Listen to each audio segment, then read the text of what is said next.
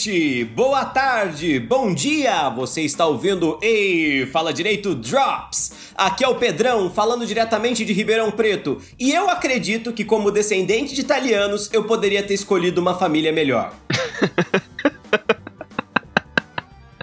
Tem os Martinelli também. Isso aí. ah, ah, minha abertura.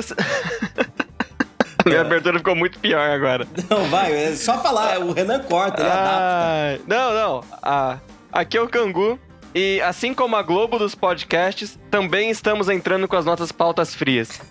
Isso aqui não é pauta fria, não, que isso aqui é a pauta mais quente do planeta Terra, tá? É, eu só queria dizer, meu querido ouvinte, que a gente não sabe exatamente como é que a gente chegou nela, né, Cango? Como é que a gente chegou no assunto do episódio de hoje?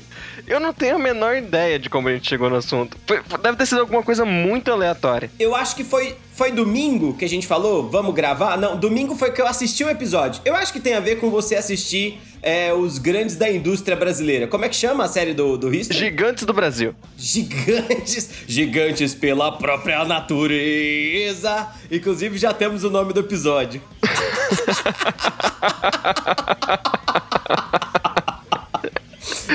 Eh, me diga, sobre o que é Gigantes do Brasil, Cango, pra quem não conhece? Tudo bem, existe uma série no, na- no History Channel que não é sobre alienígenas, é bom, bom deixar bem claro aqui, que chama Gigantes da Indústria. Que é sobre a- grandes gigantes alienígenas da indústria brasileira. Ah, não, não, esses são Droga. grandes gigantes alienígenas da indústria americana. Ah, tá. Não, mas eles falam de vários industriais americanos, né? Carnegie, Vanderbilt. Isso, Aham. Vanderbilt é o primeiro. Sim. Então eles falam de vários industriais americanos e fez muito sucesso aqui no Brasil. Essa série é uma série bem legal, pra ser bem sincero. É, é meio naquele, naquele documentário live, assim, né?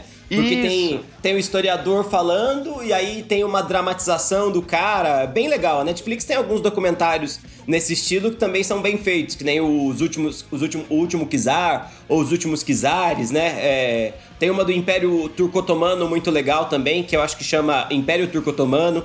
Tem uma de Roma, que se Chama chama Império Romano. Império Romano. Nossa, tirou as palavras da minha boca. Enfim, e aí fez muito sucesso isso. E a, a History, né, junto com um- uma produtora nacional, lançaram os Gigantes do Brasil sobre industriais brasileiros, né? Aham. Ah, já são industriais já da Primeira República ou do finzinho do Império, então a gente não tem o Mauá. O primeiro já é o Matarazzo. Aham. São quatro episódios, são, são muito bons, assim. Eles Mas o que a gente vai falar aqui é do Matarazzo. Por quê? Aham. Porque foi o que você assistiu, certo? Exato, foi o que eu assisti e eu não sei como a nossa conversa. Ah, eu acabei de lembrar. Acabei de lembrar o porquê que a gente chegou no Matarazzo, Cango. Me veio muito claro aqui. Por conta de uma piadinha nojenta que eu fiz pra você. Você lembra? Eu não lembro, vou pegar aqui o. Não, eu te mandei uma mensagem com a notícia de que vai ter um candidato à prefeitura de São Paulo que o sobrenome é Matarazzo. E eu falei que ele tá querendo reaver o prédio da família. Pro ouvinte que não entendeu nada, gente, é porque o prédio do o, o, o Palácio do Anhangabaú, ou o Palácio da Prefeitura de São Paulo, ele foi construído originalmente para ser a sede das Indústrias Reunidas Francisco Matarazzo, da IRFM, que é esse grande capitalista brasileiro ali do, do, do comecinho da Primeira República até 1937, quando ele falece, né? É, inclusive o prédio chama Edifício Matarazzo. Exato, exato, exato. É, eu só quero aproveitar essa, esse momento agora, Cango, que a gente já deu uma apresentada no tema, mais ou menos, uma floreada, e convidar o nosso participante, né? O nosso incrível, o nosso mestre magnânimo, o querido Renan, pro Renan dar aquele recadinho maravilhoso que só ele sabe dizer da forma que fala, tá bem? Renan, agora é com você, meu querido. Pessoal, só uma intervenção rápida pra lembrar vocês. É claro, vocês sabem do que, que eu tô falando. Por favor, se vocês puderem, procurem a nossa campanha no Apoia-se ou no PicPay. né? É, apoia.se barra Rei Fala Direito, provavelmente no seu navegador, PicPay, provavelmente no seu celular, mas só procurar a nossa campanha Rei Fala Direito, H-E-Y Fala Direito em todas elas, cê, em todas, são só duas. Você vai encontrar lá a nossa campanha que chama Sentença e com a partir de três reais você consegue apoiar é, o nosso podcast e permitir que a gente faça sempre um conteúdo melhor para vocês, tá bom? Se você não puder, não tem problema. Você pode ajudar a gente de outras formas. Você mostra o nosso podcast para outras pessoas. Você também ajuda, tá? Manda em grupo de família, grupo de WhatsApp, para os amigos. Mostra realmente para outras pessoas que ajuda muito. Vai lá nas nossas redes sociais e curte as nossas páginas. Tem no Instagram, tem no Facebook, tem no Twitter. Rei Fala Direito em todas elas também. Para ficar mais fácil, tem os links sempre na descrição do episódio onde você encontrar, beleza? E só para finalizar, se você puder e quiser, é claro, mandar um e-mail pra gente, a gente fica sempre muito feliz de receber e a gente lê o seu e-mail aqui. Combinado? Vale qualquer coisa, vale crítica, vale sugestão, vale só falar que gostou, vale qualquer coisa. Quiser falar com a gente, vai lá e escreve esse e-mail que vai ser um prazer tá bom? O e-mail é reifaladireito.gmail.com. O link também tá na descrição. Mano, eu sou a encarnação do, do caçulinha, tá louco? Isso aqui pode até ser tipo easter egg do final do programa. Bom, encerramos aqui o recado do Renan e vamos continuar. Ô, Cango! então, eu acho que eu gostaria de. Vamos assim, o que. A, pessoas como nós, que somos um pouco mais velhos, senhorzão. É é, o primeiro contato que tivemos com a família Matarazzo, uhum. e o senhor vai se lembrar disso, foi através de um grande representante da família, né? O Supla. Porque, para aqueles que não sabem, o Supla é filho do Eduardo Suplicy. Aham. Uhum. Mas o nome do Eduardo Suplicy é Eduardo Matarazzo Suplicy. Inclusive, quando senador da República, o senador Suplicy visitou a Grande Palmeira do Oeste, né? Visitou, ligaram a fonte. Não, um... eu queria pedir desculpa pro senador, pro senador é, é, é, Suplicy, tá? Só dizer assim que, que eu acho que Palmeira do Oeste o tratou mal, mas desculpa é basicamente Palmeira do Oeste, tá?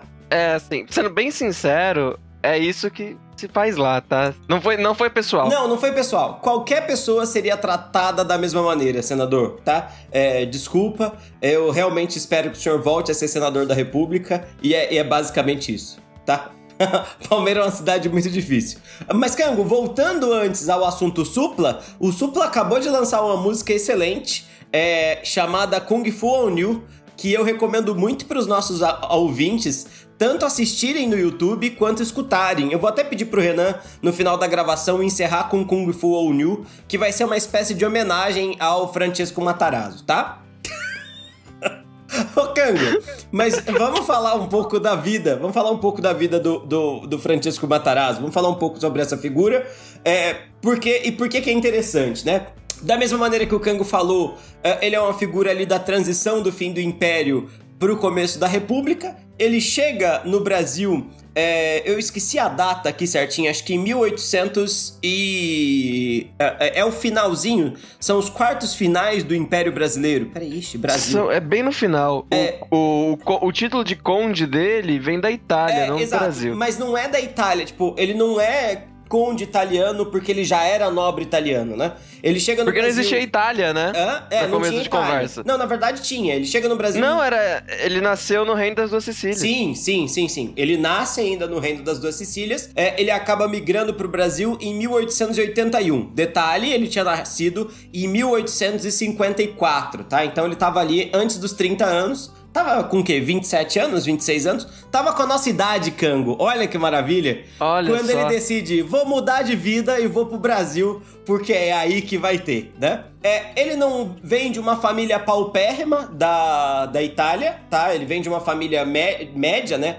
O pai dele era profissional liberal, o pai dele era médico. O pai acaba sendo assassinado, inclusive, isso é uma cena muito chocante. Tô dando spoilers aqui da, da série Gigantes do Brasil, mas. Não, é... não tem spoilers na história. Mas, gente, como aí. eu ia dizer, não existe spoilers na história. Vem pro Brasil com a ideia de trazer banha de porco, tá? E aí você fala, o quê? O cara vai trazer banha de porco? É, lembre-se, não existia óleo de soja, nem óleo de canola, nem óleo de girassol, nem óleo de nada que a gente usa para fazer comida, né? E aí as casas, as pessoas consumiam banha de porco enlatada ele vai produzir cerca de. vai mandar enlatar cerca de. acho que duas, duas toneladas, ou uh, 20 toneladas, eu não lembro agora exatamente a quantidade correta, e despacha essas 20 toneladas, acho que são 20 toneladas mesmo, de banha de porco da Itália para o Brasil e vem junto, porque o sonho dele é se instalar no território brasileiro e vai usar o dinheiro que vai conseguir vendendo essa banha de porco para montar o seu negócio. Mas o Brasil não é fácil para ninguém, né, Cango? Não, não. E tinha direito do consumidor pronto, Cango, em 1881?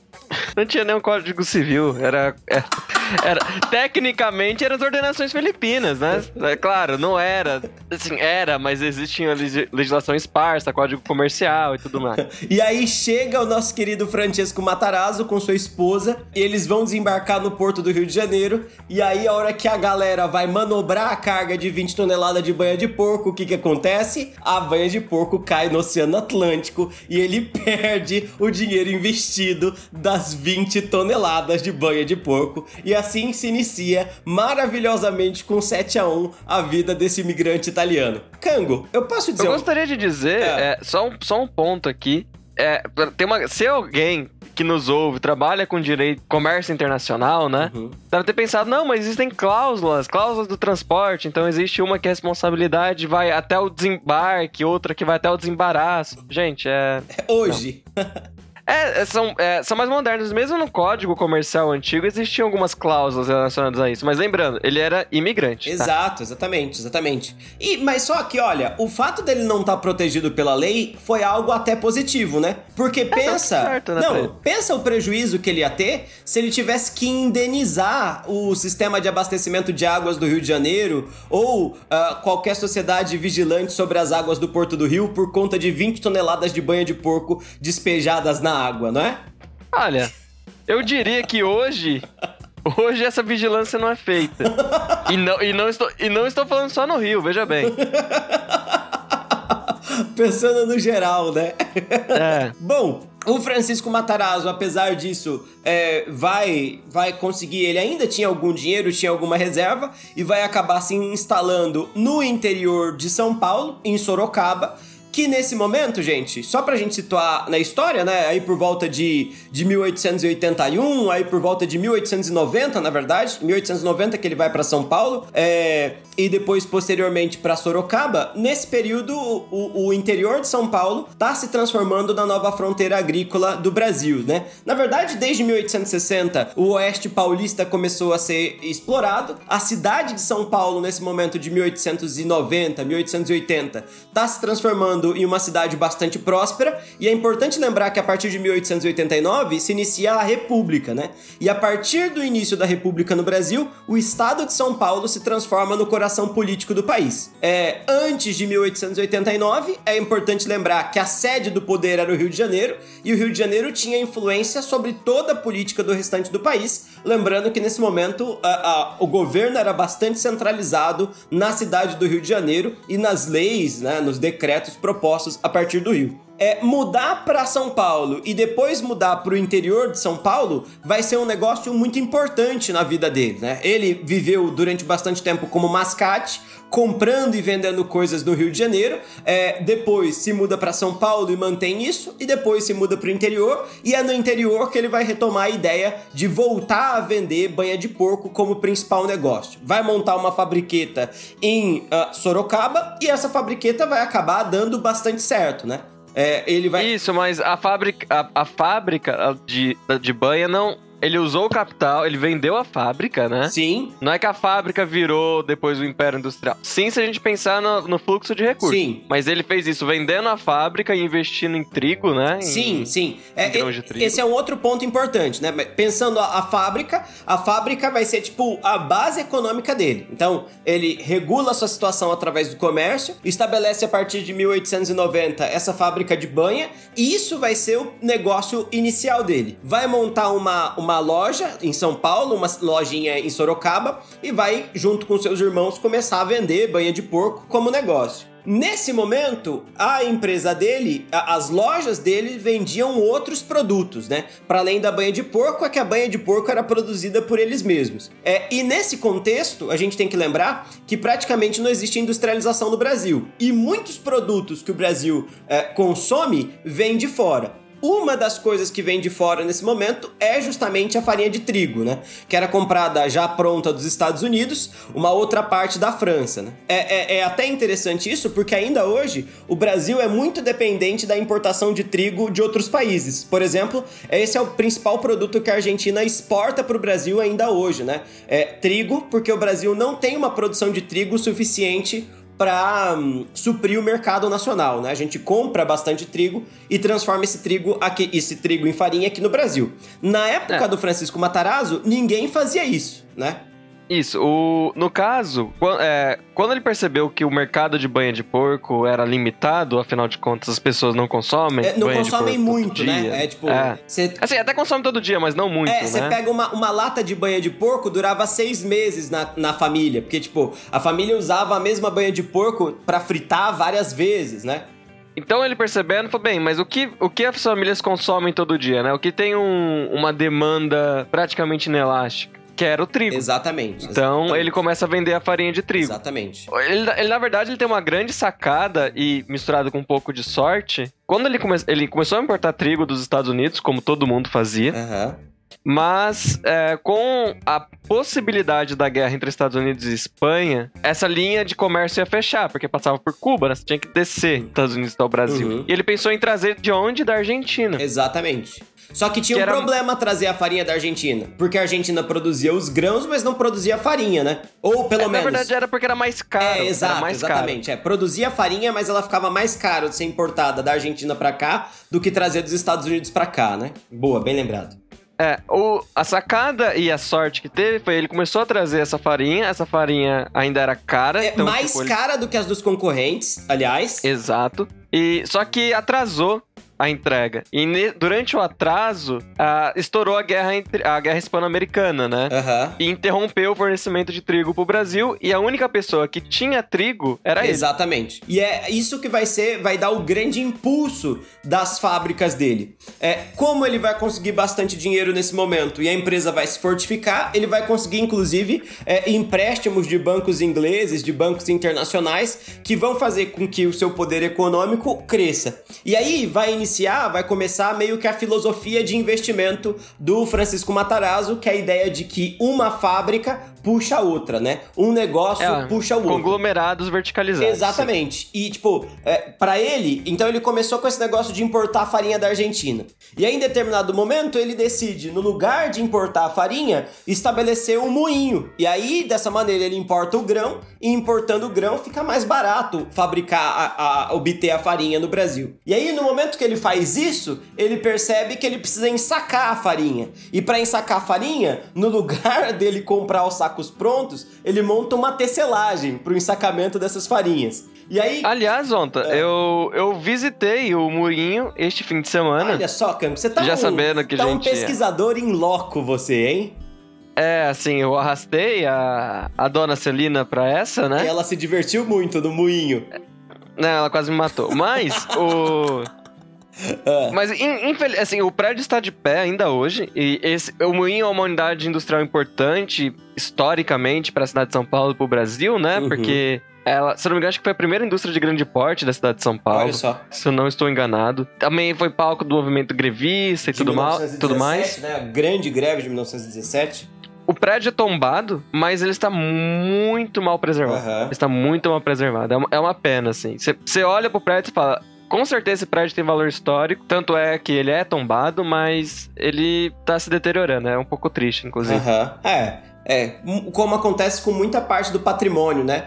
É, e inclusive, o Francisco Matarazzo chegou a ter é, 365 fábricas espalhadas pelo país. É, a grande maioria dessas fábricas estão espalhadas pelo interior de São Paulo. É, Ribeirão Preto, por exemplo, tem uma massa falida da IRFM. É, só que também já não existe nem nada do prédio mais. A única coisa que sobrou da fábrica de Ribeirão Preto, eu nem sei qual era a função da fábrica de Ribeirão Preto, mas a única coisa que sobrou da, da fábrica de Ribeirão é uma caixa d'água, sabe? Existe todo um bairro de Ribeirão Preto que foi fundado pelo Francisco Matarazzo, que entre as coisas acabou investindo também durante um tempo em uma construtora para a construção de casas para esses empregados.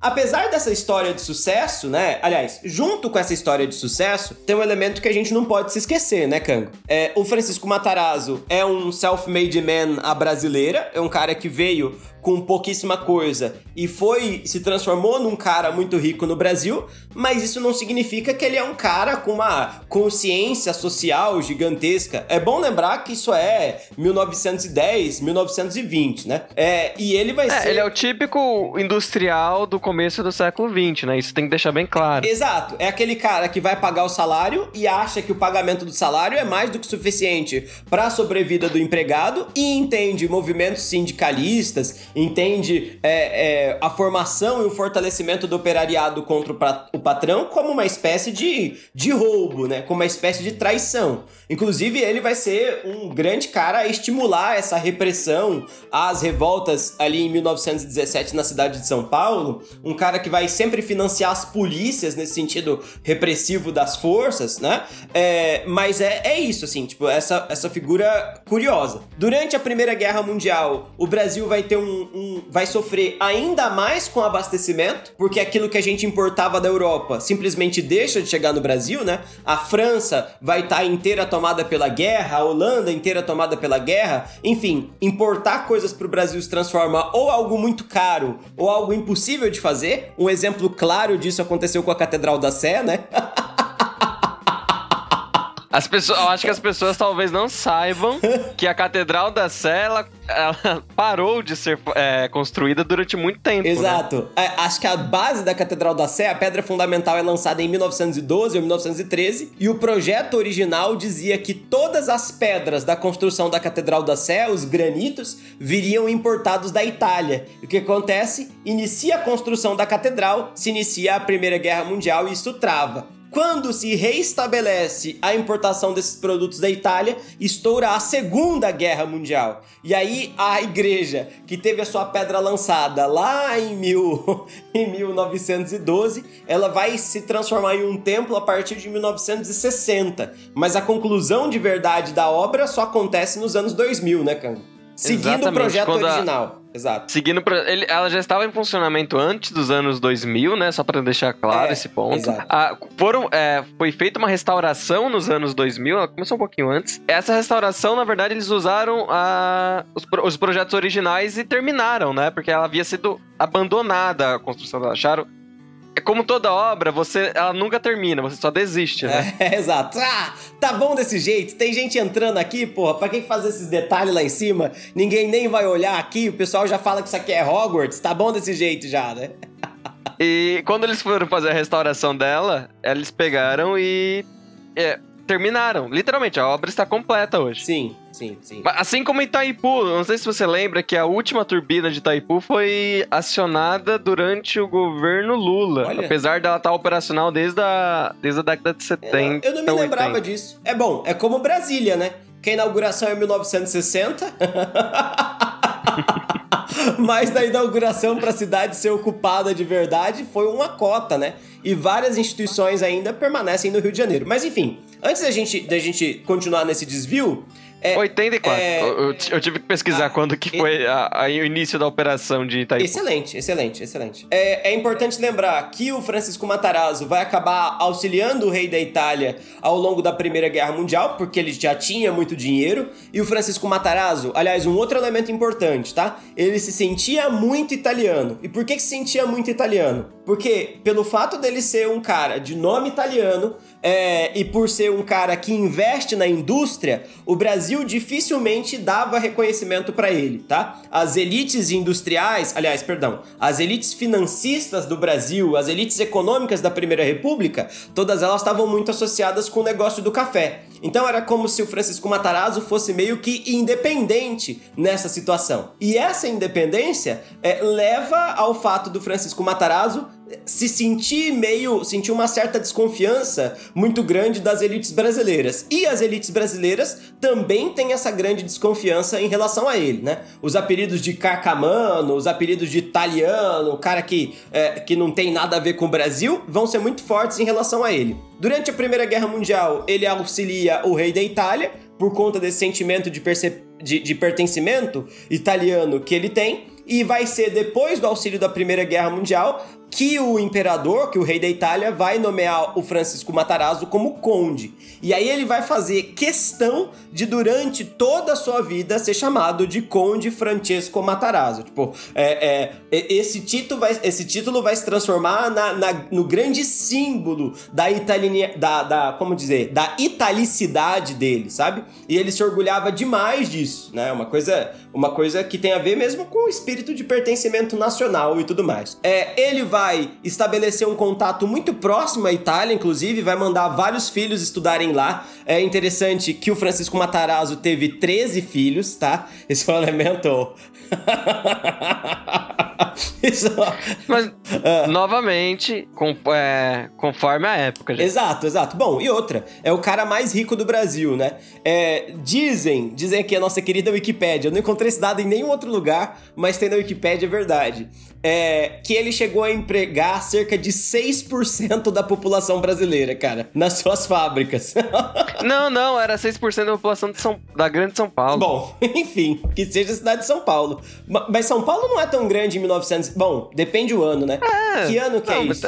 É 1927, eu acho ah, que. Bom, a gente tá mega no achismo, né? Mas enfim, é. 6%, seja da cidade de São Paulo, seja do Brasil, é gente pra Dedel, né? É, é. É. E, é. e tem um elemento, Cango, porque assim, né, a série da, do, do, do Gigantes da Indústria brasileira, é, Gigantes do Brasil, ela acaba no momento em que o Francisco Matarazzo começa a dar muito certo, né? E não leva muito em consideração ele depois de velho, só que depois de velho ele vai ficar um pouco mais polêmico, né? Porque, como um italiano, um cara que se sentia bastante italiano, ele confiava muito na ideia de um crescimento da Itália, de modernização da Itália, e durante um tempo ele achou que seria interessante a ascensão política de um cara complicado chamado Benito Mussolini na Itália, né? É lógico, a gente tem que ponderar isso, é, que o Benito Mussolini foi considerado na Itália, na época dele, uma solução possível para a crise, né? A gente sabe hoje os efeitos do fascismo por conta do que aconteceu na Segunda Guerra Mundial e tudo mais, mas quando o fascismo aparece na Europa, pelo menos aparece na Itália, ele parece ser um instrumento muito moderno de poder, sabe? Uma nova forma de poder, nem tão ligada com o liberalismo ocidental, nem ligada com a reclusão da União Soviética, e isso faz com que muitos italianos no Brasil se admirem desse, dessa nova dessa nova fórmula política. É claro, é, esses é, muitos desses italianos do Brasil são socialistas, são anarquistas e detestam a figura do Benito Mussolini, mas outros tantos que não eram tocados ou que não tinham tanto a ver com essa coisa da política, veem na figura do Benito Mussolini uma espécie de, de elemento de unidade nacional, tá? O Matarazzo vai inclusive doar dinheiro para a Itália uh, do Mussolini. Lembrando, ele já havia doado dinheiro durante a Primeira Guerra Mundial. Essa relação vai se manter, só que ele morre em 1937, antes do início da Segunda Guerra Mundial e tudo mais, tá? No ano em que ele morre, ele é considerado o quinto homem mais rico do mundo, ele é considerado o homem mais rico do Brasil no período, e o faturamento individual dele era o maior do que o faturamento de todos os estados do Brasil, menos o estado de São Paulo, porque ele estava no estado de São Paulo, né? E menos que a cidade de São Paulo também. Sim, porque ele estava na cidade de São Paulo também. Exatamente. E. Mas não só, tem algumas coisas interessantes aqui, né? Então, tipo, tem isso que era exatamente a divisão da, da população à época, né? Então a gente tinha elementos identificados com socialismo, né? Tinha muitos socialistas, muitos do movimento sindical, muitos anarquistas. Sim. Muitos também fascistas, né? Sim, sim, sim. Uh, e muitos que não ligavam para uma coisa ou para outra, se importavam mais com questões locais propriamente. É, as né? pessoas, antes de mais nada, precisam viver suas vidas, né? Eu acho que essa é a preocupação fundamental das pessoas, sempre, né? É, sim. Tem, então tem uma grande massa apolitizada, Exato. mas o, o, ponto é que quando a gente faz. É, isso a gente acaba esquecendo um pouco da, das pessoas apolitizadas, né? Então, tipo, existe uma grande massa de pessoas, tipo. No, no nosso caso, Zonta, tipo, do meu avô, do seu, que, tipo, nas palavras deles, né? Tipo, eles, eles não sabiam de nada, eles mal sabiam o que estava acontecendo na Itália. É, no caso do meu bisavô, por exemplo, o meu bisavô, ele tinha informações da Itália e ele venerava muito essas informações que chegavam a ele. E aí ele ouvia essas ideias de que, ah, tem esse cara chamado Benito Mussolini, e esse Benito Mussolini parece que é o futuro da Itália. E o meu bisavô falava que o Benito Mussolini é o futuro da Itália. Mas, de novo, é porque ele era um fascista? Acho que tem muito mais a ver com a ignorância em relação às coisas do que com, com, com a realidade, né? aliás, vira o tema desse programa, né? Bisavô de Pedro Zonta foi fascista, né? É, não, eu acho que a sua, acho que a sua frase aqui é, é, é, é, bem no ponto, né? Tipo, tem mais a ver com desconhecimento do que estava acontecendo. Afinal, existiam muitos filtros de informação entre a Itália e o Brasil, especialmente o noroeste paulista, né? Sim, sim. Então era tudo filtrado. E, e, a gente pensa, Cango, sempre na proximidade, a gente sempre pensa em critérios de como os italianos eles são aceitos na sociedade brasileira quando comparados com os negros, quando comparados com os japoneses. Mas apesar disso, ali no 1910, ali no 1920, essa aceitação ela ainda não é muito grande, né? É, em Ribeirão Preto, por exemplo, tem uma lei, acho que de 1914 ou 1918, que começou a proibir o italiano de ser falado nas ruas, porque 60% da população de Ribeirão era italiana e a língua portuguesa tinha desaparecido, sabe? E aí essas pessoas elas vão ser recriminadas pelos costumes. Falou, ó, você não pode falar essa língua de maneira nenhuma, porque isso aqui não é Itália, isso aqui é Brasil, ponto acabou, né? A, a ideia que a gente tem do imigrante hoje, que é o cara que chega e que, bom, a ideia que a gente tem hoje não, né? Porque essa ideia não existe há muito tempo. Mas a ideia do imigrante como aquele que chega e, e, fica de boa, ela não existe, tá? A gente acha que o italiano foi simplesmente aceito, mas é simplesmente porque a gente também ignora como aconteceu no passado, né? E isso tudo tá muito associado com, com, com essas figuras. Então, de novo, eu acho que, que quando a gente fala de uma figura de uma figura tão importante, que a gente não tá fazendo aqui um discurso, um ódio ao Francisco Matarazzo, mas é interessante conhecer essa história que é uma história muito diferente, né? É, é, um cara que vem de lugar nenhum e justamente por conta disso não vai ficar se preocupando com café, como é o caso da Primeira República. É um cara que não tem apoio nenhum do capital cafeicultor da cidade de São Paulo e por conta disso vai encontrar os seus próprios meios. E aí a gente tem que entender isso como algo que é muito fora do que é padrão, né? E eu acho que é justamente nessa diferença que reside a curiosidade. É lógico, acima de todas as coisas, o que o Francisco Matarazzo teve foi muita sorte, né? Tem quem vai dizer que é tino comercial, observação, visão de mercado, mas esse é o momento em que as informações não circulam da maneira correta para as pessoas terem essa visão de Mas então, mercado. Mas então, o né? tino comercial é que a sorte da oportunidade e ele soube como aproveitá-la, Isso, entende? isso sem sombra de dúvida. Isso sem sombra de dúvida. É, e é muito isso, né? Muito isso. É, então, tipo, não, não é que ele. Nós estamos falando que não teve momentos de sorte ou momentos que as coisas apareceram, mas o ponto, o que o diferenciou nesse, nesse ponto em específico, é justamente que ele viu a oportunidade e agarrou, né? Exato. Então, quando ele percebeu a falta de trigo, a falta de farinha de trigo no Brasil, ele não fez o que os outros faziam, que era só continuar importando. Ele falou: bem, eu posso ter um moinho aqui. E com o moinho, o meu, o, a minha farinha vai ser fresca, né? É, exato. Exato. Aliás, só uma última observação, ali por volta de 1918 e 1919, é, o Matarazzo já tá bastante velho, o Francisco Matarazzo, e ele sai da administração da fábrica, das fábricas reunidas, e coloca o seu filho, o Ermelindo Matarazzo, só que o Ermelindo Matarazzo vai passar as férias de 1920 na Itália, sofre um acidente automobilístico e morre, e aí o Francisco Matarazzo retoma o controle dos negócios durante um tempo, para finalmente escolher o seu filho filho mais novo, o Luiz Eduardo Matarazzo, para assumir como responsável da empresa, o que vai gerar a revolta dos outros 11 irmãos é, que estavam vivos. Ah, bom, acho que alguns. Não foi o Francisco Matarazzo Jr.? Oh, Chico, perdão, perdão, Chiquinho? perdão. Chiquinho Matarazzo, né? Perdão. É, foi o Francisco Matarazzo Jr., verdade. É, que tem até piada que não precisou trocar de nome, né? É. Indústrias Reunidas Francisco Matarazzo Júnior. é, é engraçado que, dependendo de onde você entra aqui, eu, eu, eu assim, usamos, usamos só apenas fontes da primeira. Qualis Capes A1, né? ah, né? sim, sim, sim. sim. Que tem só artigos científicos de primeira.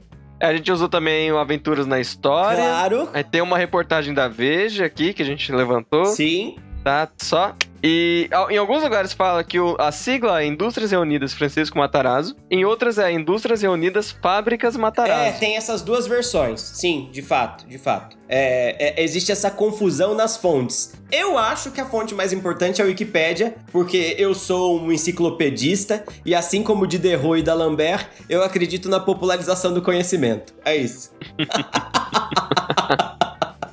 Desculpa pra gente preguiçosa, né? É, tipo, não, ser, vai ser essa daqui. É, vai ser isso aqui mesmo porque a gente tá sem tempo de pesquisar e é isso. E é isso, né? uh, bem, mas a gente tem que falar o que aconteceu com as indústrias reunidas Francisco Matarazzo, a fábrica Matarazzo. Elas quebraram. Obrigado, gente. Acabaram todas, é isso aí. É isso na década de 80, na verdade, ela já, uh, com a concorrência com as multinacionais que se instalaram no país, que tinham uh, práticas de gestão, administração, principalmente de marketing, muito mais avançadas que a, as práticas da, da IRFM, eles começaram a perder mercado. Houve uma tentativa de reestruturação da empresa, é, tentando diminuir ela, afinal, era um conglomerado bem verticalizado, então tentaram diminuir ela para algumas áreas centrais. Ainda assim, não funcionou e ela acabou falindo, né? Algumas, algumas unidades industriais foram vendidas para outros grupos, algumas foram fechadas, algumas abandonadas. Se eu não me engano, eu acho que a massa falida existe até hoje. Olha só, olha só. É, eu não sei, eu não sei direito. Eu vi algumas reportagens falando sobre alguns descendentes. É, um outro problema que a família Matarazzo uh, acabou enfrentando também foi a quantidade de descendentes. É, e boa parte desses descendentes, boa parte não, todos esses descendentes, né? Eles não tinham uma formação própria para administração é, e muitos deles não tinham nem o tino do pai para os negócios. E aí é, a empresa acabou se fragmentando bastante é, mesmo os ramos que acabaram perdurando durante mais tempo. É, parece que atualmente eu achei uma reportagem de 2014 da Exame, maravilhosa inclusive, falando de um neto direto do Matarazzo, é, um neto inclusive que é é, aliás, bisneto do Matarazzo e neto do, do, do Chiquinho Matarazzo, né? E depois o Chiquinho escolhe a sua filha mais nova para assumir o negócio. É o filho dessa filha mais nova, que atualmente está à frente de uma das únicas empresas uh, da Matarazzo que sobrou, que é a parte que fazia sabonetes da empresa Matarazzo. E essa marca de sabonetes é uma marca relativamente famosa. Eu não sei se ela existe ainda hoje. Eu não sei se de 2014 para cá a Unilever comprou ela, porque essa é a grande chance. É, mas era a marca de sabonetes Francis. Ah! que tem tudo só. a ver, né? Olha, você, aquele momento você fica chocado, é, né? É, Ao usar Francis, você tá esfregando o cheiro do Francisco Matarazzo em você. Olha só. Será que o Francisco Matarazzo tinha cheiro de Francis, Cango? Lógico, é o sabonete dele. É, mano, aquele, ele tem aquele feltrinho. Lembra? Eu gosto muito de Francis. Não sei se tem ainda, faz anos que eu não vejo. Mas a minha mãe comprava em casa. Ele vinha numa caixinha, era super elitizado. Ele vinha numa caixinha e vinha embalado num saquinho, assim. Era um sabonete. Não, tem sim, tem sim, porque outro dia a Alice comprou, tá uma caixa de sabonete Francis no meu banheiro. Mano, eu vou tomar muito banho com sabonete Francis agora. Olha só, eu entrei, eu entrei aqui. É. Eu entrei aqui. Eu, eu, fui, eu fui, eu procurei a Francis. É. A Francis pertence à empresa Flora Produtos de Higiene e Limpeza S.A., certo? Aham. A Flora contempla um portfólio de 12 marcas e mais de 195 produtos e cresce mais cada ano. Isso aqui é a propaganda institucional Claro, claro, claro. Toda Pertence empresa grupo... é a que mais cresce todo ano, né? Pertence ao grupo JF. O grupo JF... O grupo JF é o... Agora, deixa eu, deixa eu ver se eu não estou falando besteira, mas se eu não me engano... Se eu não me engano, deixa eu conferir. Pra, pra, não, pra não atribuir algo que não é. Ah, que programa excelente. Aqueles fãs que é, falam. Tá, tudo bem, eu acertei. O pessoal que manda carta pra gente fala assim: ah, eu adoro quando o Kang e o Pedro tão porque eles sempre falam coisas assim. Já mandaram carta sobre isso? Já. Eu acho, eu acho que tem... já mandaram carta para pular. Falar, tipo, nunca não, mais faça um drop. Tem, tem, muita gente que, a, que agradece, Kango, que fala que os nossos programas têm uma cara científica, uma cara, uma cara eh, histórica muito legal, assim, que é um, que é um programa esse diferente. Esse programa não tá nessa Cara, esse só programa desculpa, não tá com essa esse, cara. Esse programa não tá com nada dessa cara. Só se o Renan fizer a magia da edição, mas eu duvido que ele falou que a gente vai gravar hoje para ele publicar amanhã esse esse programa, tá ligado? Então, esquece essa cara. Mas o que que é? O que que essa empresa é? Do, da família Batista do Joesley. Ah, Joesley, pô, cara. Ah, eu gostava mais quando pertencia ao Matarazzo, porque tinha cheirinho de Matarazzo. Então, não tem mais. Eu não. Ah, enfim. Tá. Podemos encerrar, Cango? Podemos encerrar. Então encerramos esse programa maravilhoso, falando sobre o Francisco Matarazzo. Esse programa serve aquele, aquela desculpa de gente preguiçosa, né? A desculpa da Globo dos podcasts. É, esse programa serve para instigar você a pesquisar mais sobre os assuntos, né? Isso daqui não é a visão de um historiador e de um advogado, é a visão do Pedro e do Cango sobre esses elementos tão curiosos da história brasileira. Cango, eu digo é. adeus, você quer dizer alguma coisa? Olha, gente, se vocês forem fazer uma pesquisa para um podcast marcado em cima da hora, não usem apenas uma série de 40 minutos e revistas de 10 anos como material bibliográfico. Era de 2014, acho... não completou 10 anos ainda. As que eu vi tinha, tá? Aventuras na História que eu olhei era de 2008. Mas tudo bem. Excelente. Cango, você já deu seu adeus? Já dei meu Eu quero pedir então, Renan, suba para que o nosso ouvinte escuta, escute o maravilhoso Kung Fu ou New do nosso querido descendente de Francesco Matarazzo, o Supla. Caro ouvinte, até mais, grande abraço, beijo, beijo, adeus. Tchau, tchau.